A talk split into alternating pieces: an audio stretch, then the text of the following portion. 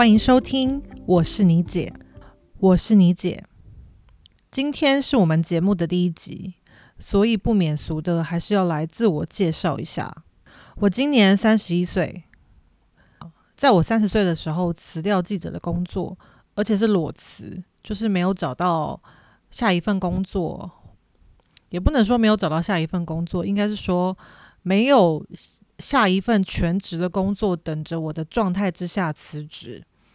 然后当了一年的自由工作者之后，我在今年二零二零年的八月飞来荷兰当留学生。那目前已经开学大概一周左右的时间，呃，时间不能算太多，也不能算太少，但基本上还是要用挤的。会开这个节目的原因其实很简单，就是想要聊一些我想聊的话题或是议题。所以如果你们有任何的想法，或是很好奇的事，关于我个人或是我可能会知道的事，那都欢迎留言或私讯给我。我在这边先感谢你贡献下一期的主题。我们今天这一集的主题呢是自由工作者 （A.K.A. 无业游民）的日常。呃，我不知道大家对自由工作者的想象是什么？他是如字面上所说的很自由吗？还是其实一点都不自由？其实我觉得两者都是。那先简单说明一下我的过去这一年的自由工作者的工作。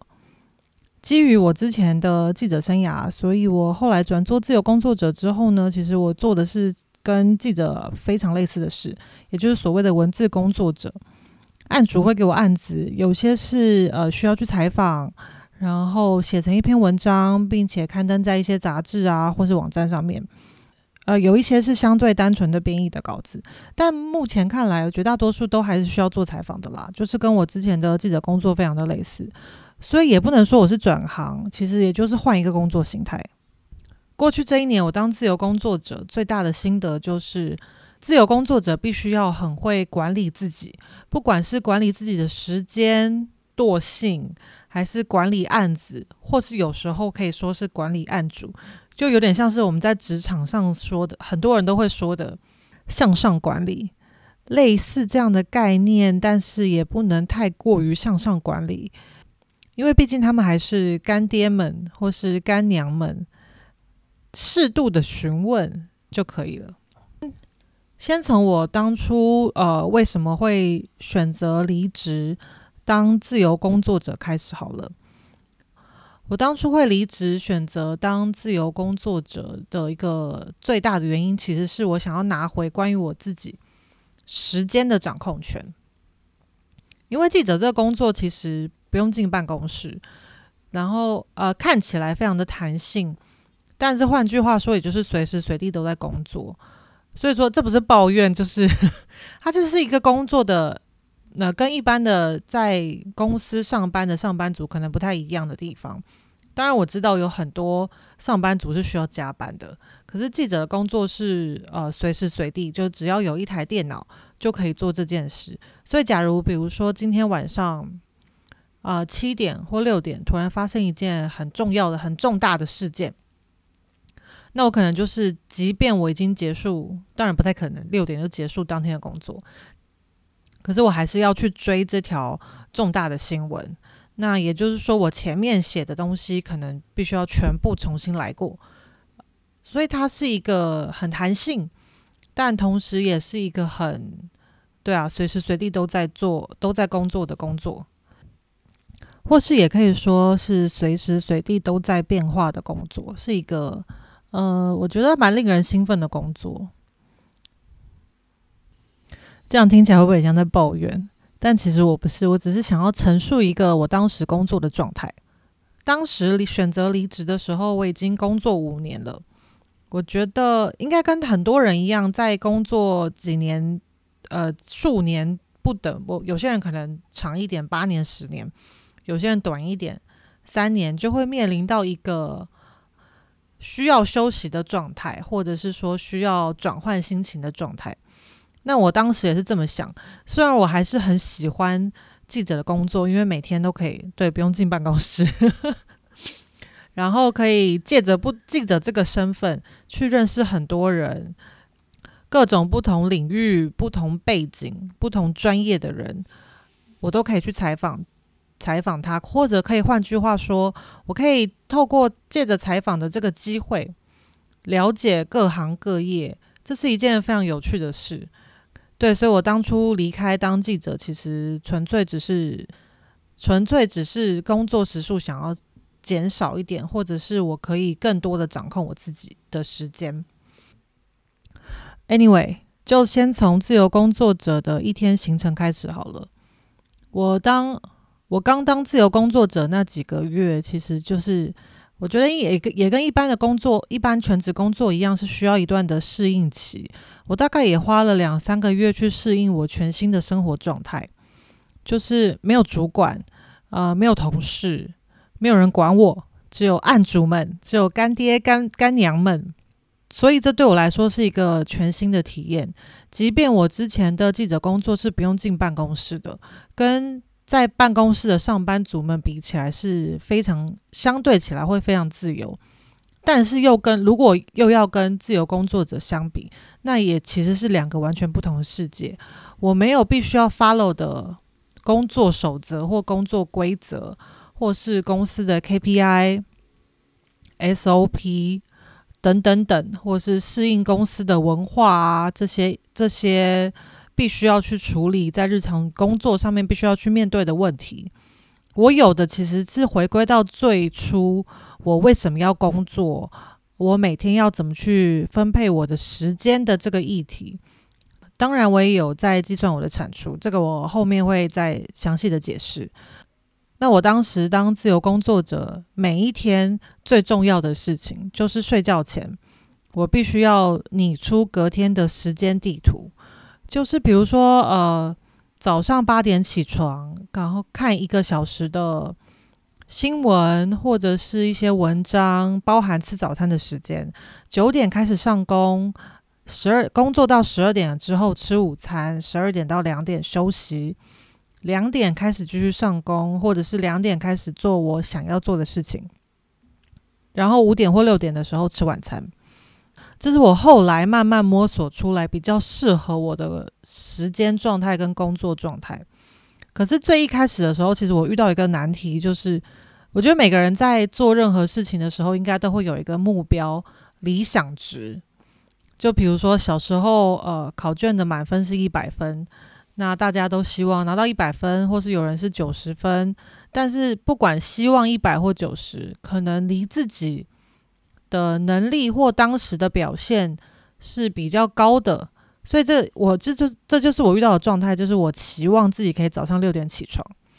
早上六点起床，呃，读书两个小时，然后到八点的时候开始上工。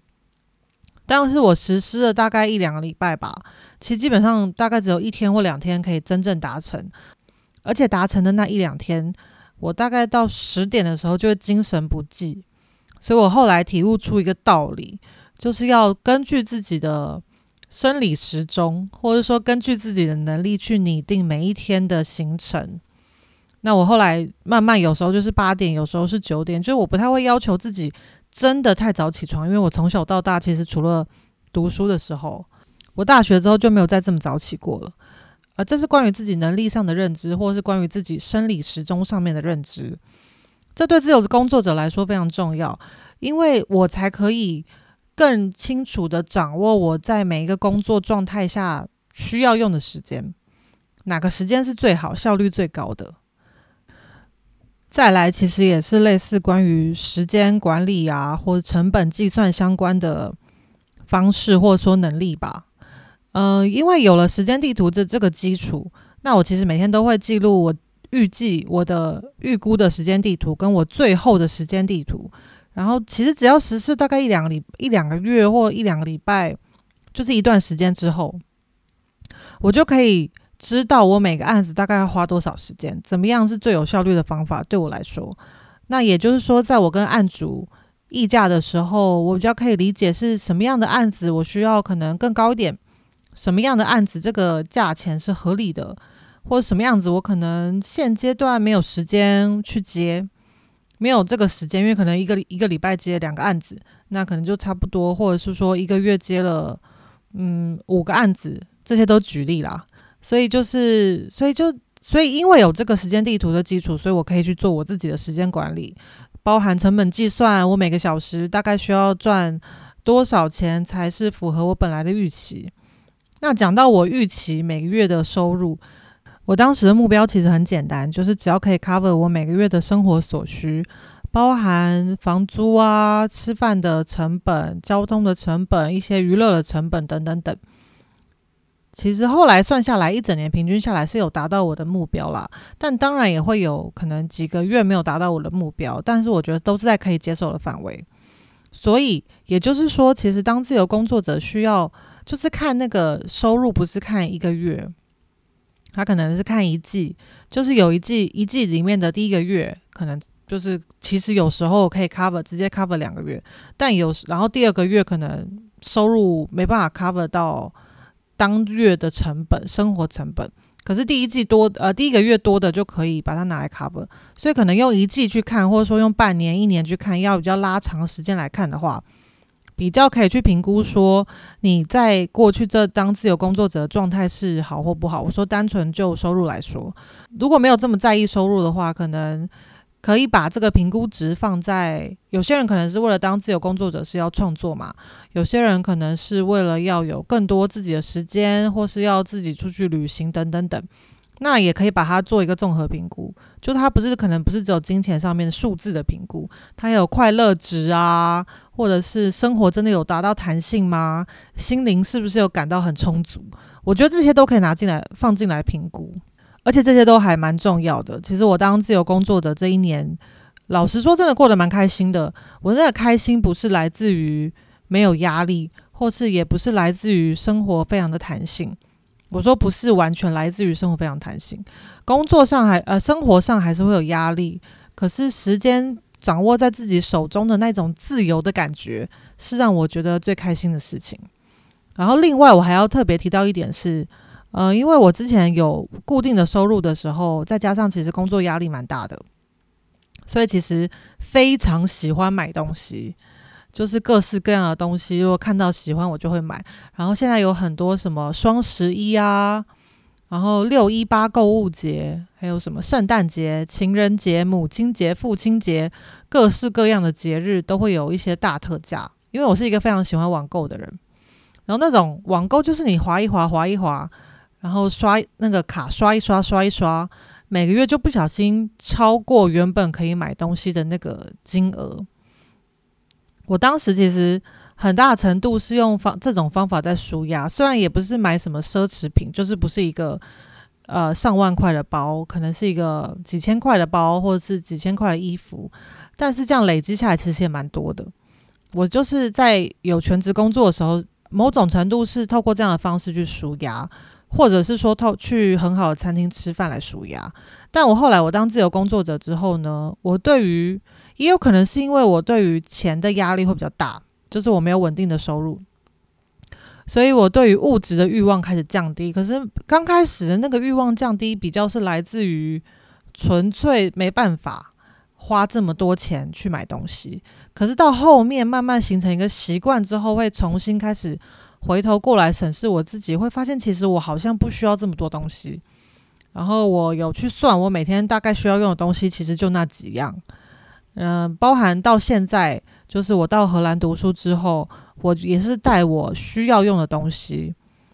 的也会有几样想要的啦，因为如果都很节俭、很节俭，只带自己需要用的东西，就快乐不起来嘛。所以我觉得还是几要有几样需要，呃，要有几样。想要的东西，可是想要的东西当然一定会少于需要的东西嘛。那整个状态下来我会变得比较开心，就东西没有这么多。好，这是一个题外话。反正就是我觉得在当自由工作者这一年，其实收获真的非常大。那接下来我要讲的是案子管理。在案子管理这件事情上面呢，我是用一个 Excel 的表格，我会写下我接到案子的时间，比如说二零二零年的八月十号。然后案主的名字跟呃联络窗口的名字，然后电话啊等等等，就是一些细节。然后案子的名称、案子的内容、截稿的日期、呃采访的日期，预计我会花多少时间去做这个案子，会花多少时间完成这个案子，还有我一开始接到案子的时候谈到的稿费，我都会列在这个项目里面。那我的预期，我觉得最重要的，当然最重要的其实是时间，可能不是钱，因为稿费这件事情在一开始就谈好了。可是时间这件事情越有效率的完成，其实就放大了这个稿费的价值嘛。所以这这件事情对我来说很重要。我每个案子都会有预估的时间，而且我是以小时为单位。我知道有些自由工作者好像会以天为单位，但我觉得就是看个人的状态。如果你喜欢用天为单位的话，用天为单位也可以，或是用一个礼拜为单位，就是要依照自己的能力去做啦。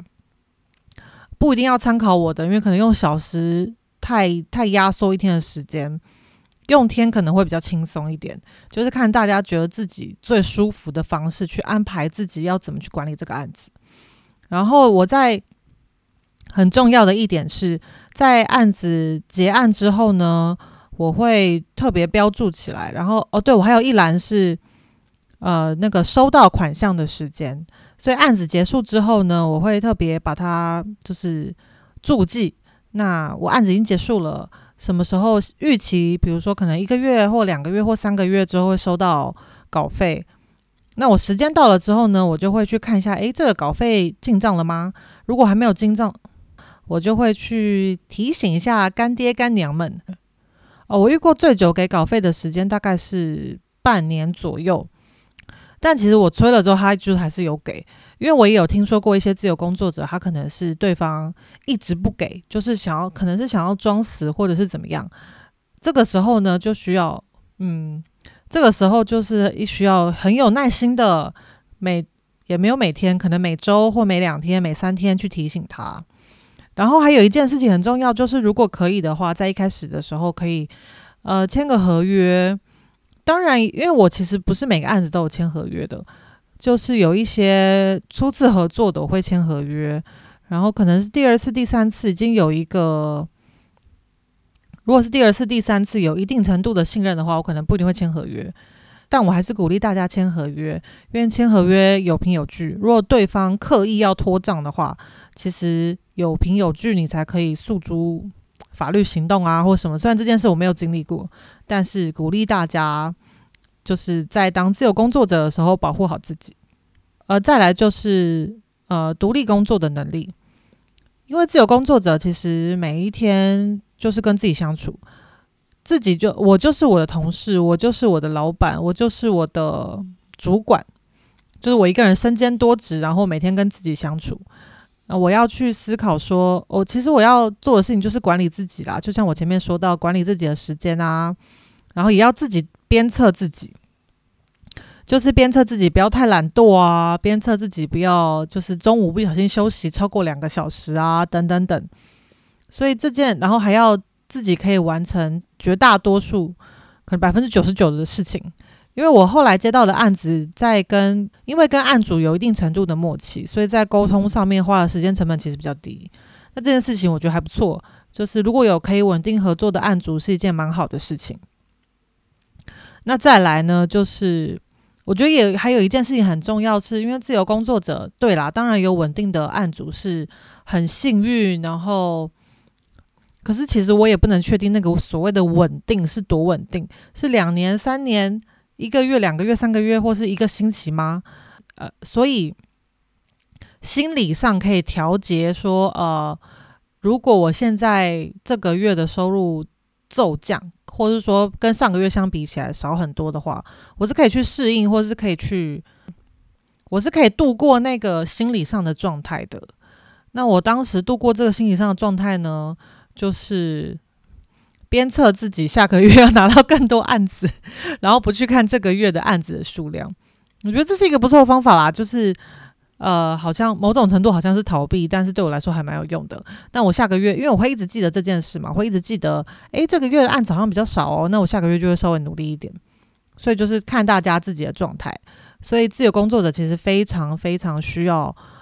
懂得跟自己相处啊，然后因为所有事情都是自己来嘛。再来，我觉得超重要、无敌重要的一点，就是在当自由工作者的一开始，我遇到非常多的疑问。来自朋友或家人，就是比如说，诶，你当自由工作者，所以这是一个工作吗？或者是说，那如果你没有稳定的收入，你要怎么办？我觉得这当然是一个工，呃，第一个问回答第一个问题，这当然是一个工作，但它不是一个我们绝大多数人既定印象里面的工作，它不是一个长期稳定的工作。我觉得我当时没办法在短时间内说服家人或朋友去理解我，呃，这个工作到底稳定在哪？但我觉得就是做给他们看吧，做给他们看之后，诶，好像做的还不错哦，然后也没有拿伸，就是也没有变成伸手牌跟家里要钱，那好像某种程度就还不错。那其实我觉得自己内心也要可以很强壮，而且要可以会跟别人解释说，诶，到底自由工作。自由工作是一个什么样的工作？其实我到后期，我都会解释说，其实就是无业游民啊，就是一个无业游民，就是一个呃，如果你们要约中午吃饭，我也可以哦，而且我还可以一路吃到两点，或是的那一种人。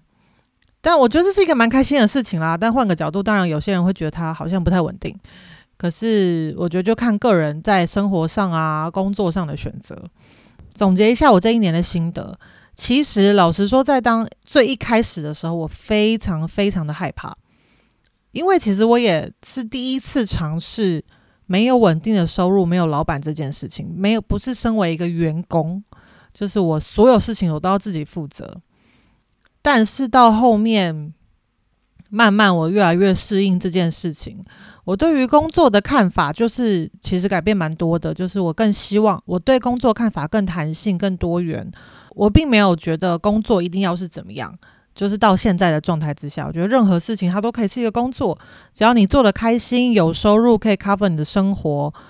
就是何乐而不为呢？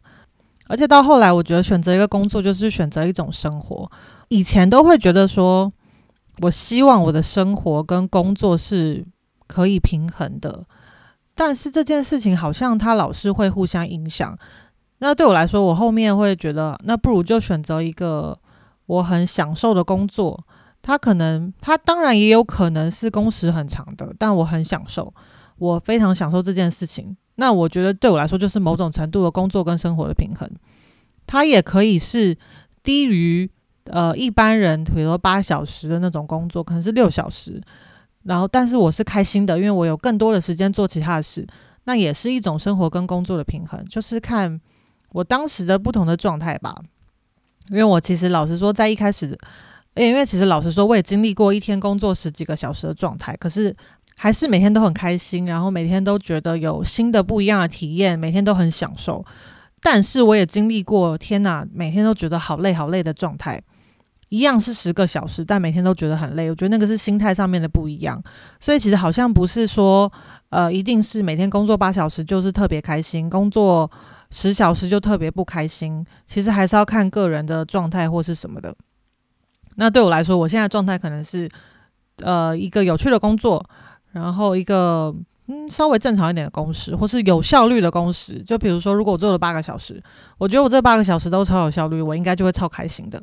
那我这是我未来期待，但我当然现在是一个就是留学生，不需要期待这些。我每天要做的事情就是掌控我自己的时间啊。然后什么时候要读书，什么时候要玩乐，什么时候应该放松一下。当然，读书的时间是比较多啦，因为嗯，因为你知道，就是硕士生会比较繁忙一点。那这就是自由工作者 （A.K.A. 无业游民）的日常。如果大家还有什么想要更进一步知道的，然后我可能还没有讲到，或是你有想到更多不一样的议题啊，想要想要知啊想要我来聊这件事情，那欢迎留言或私信我，或告诉我。或是你有什么建议，也可以告诉我。好，我是你姐，我们下次再见。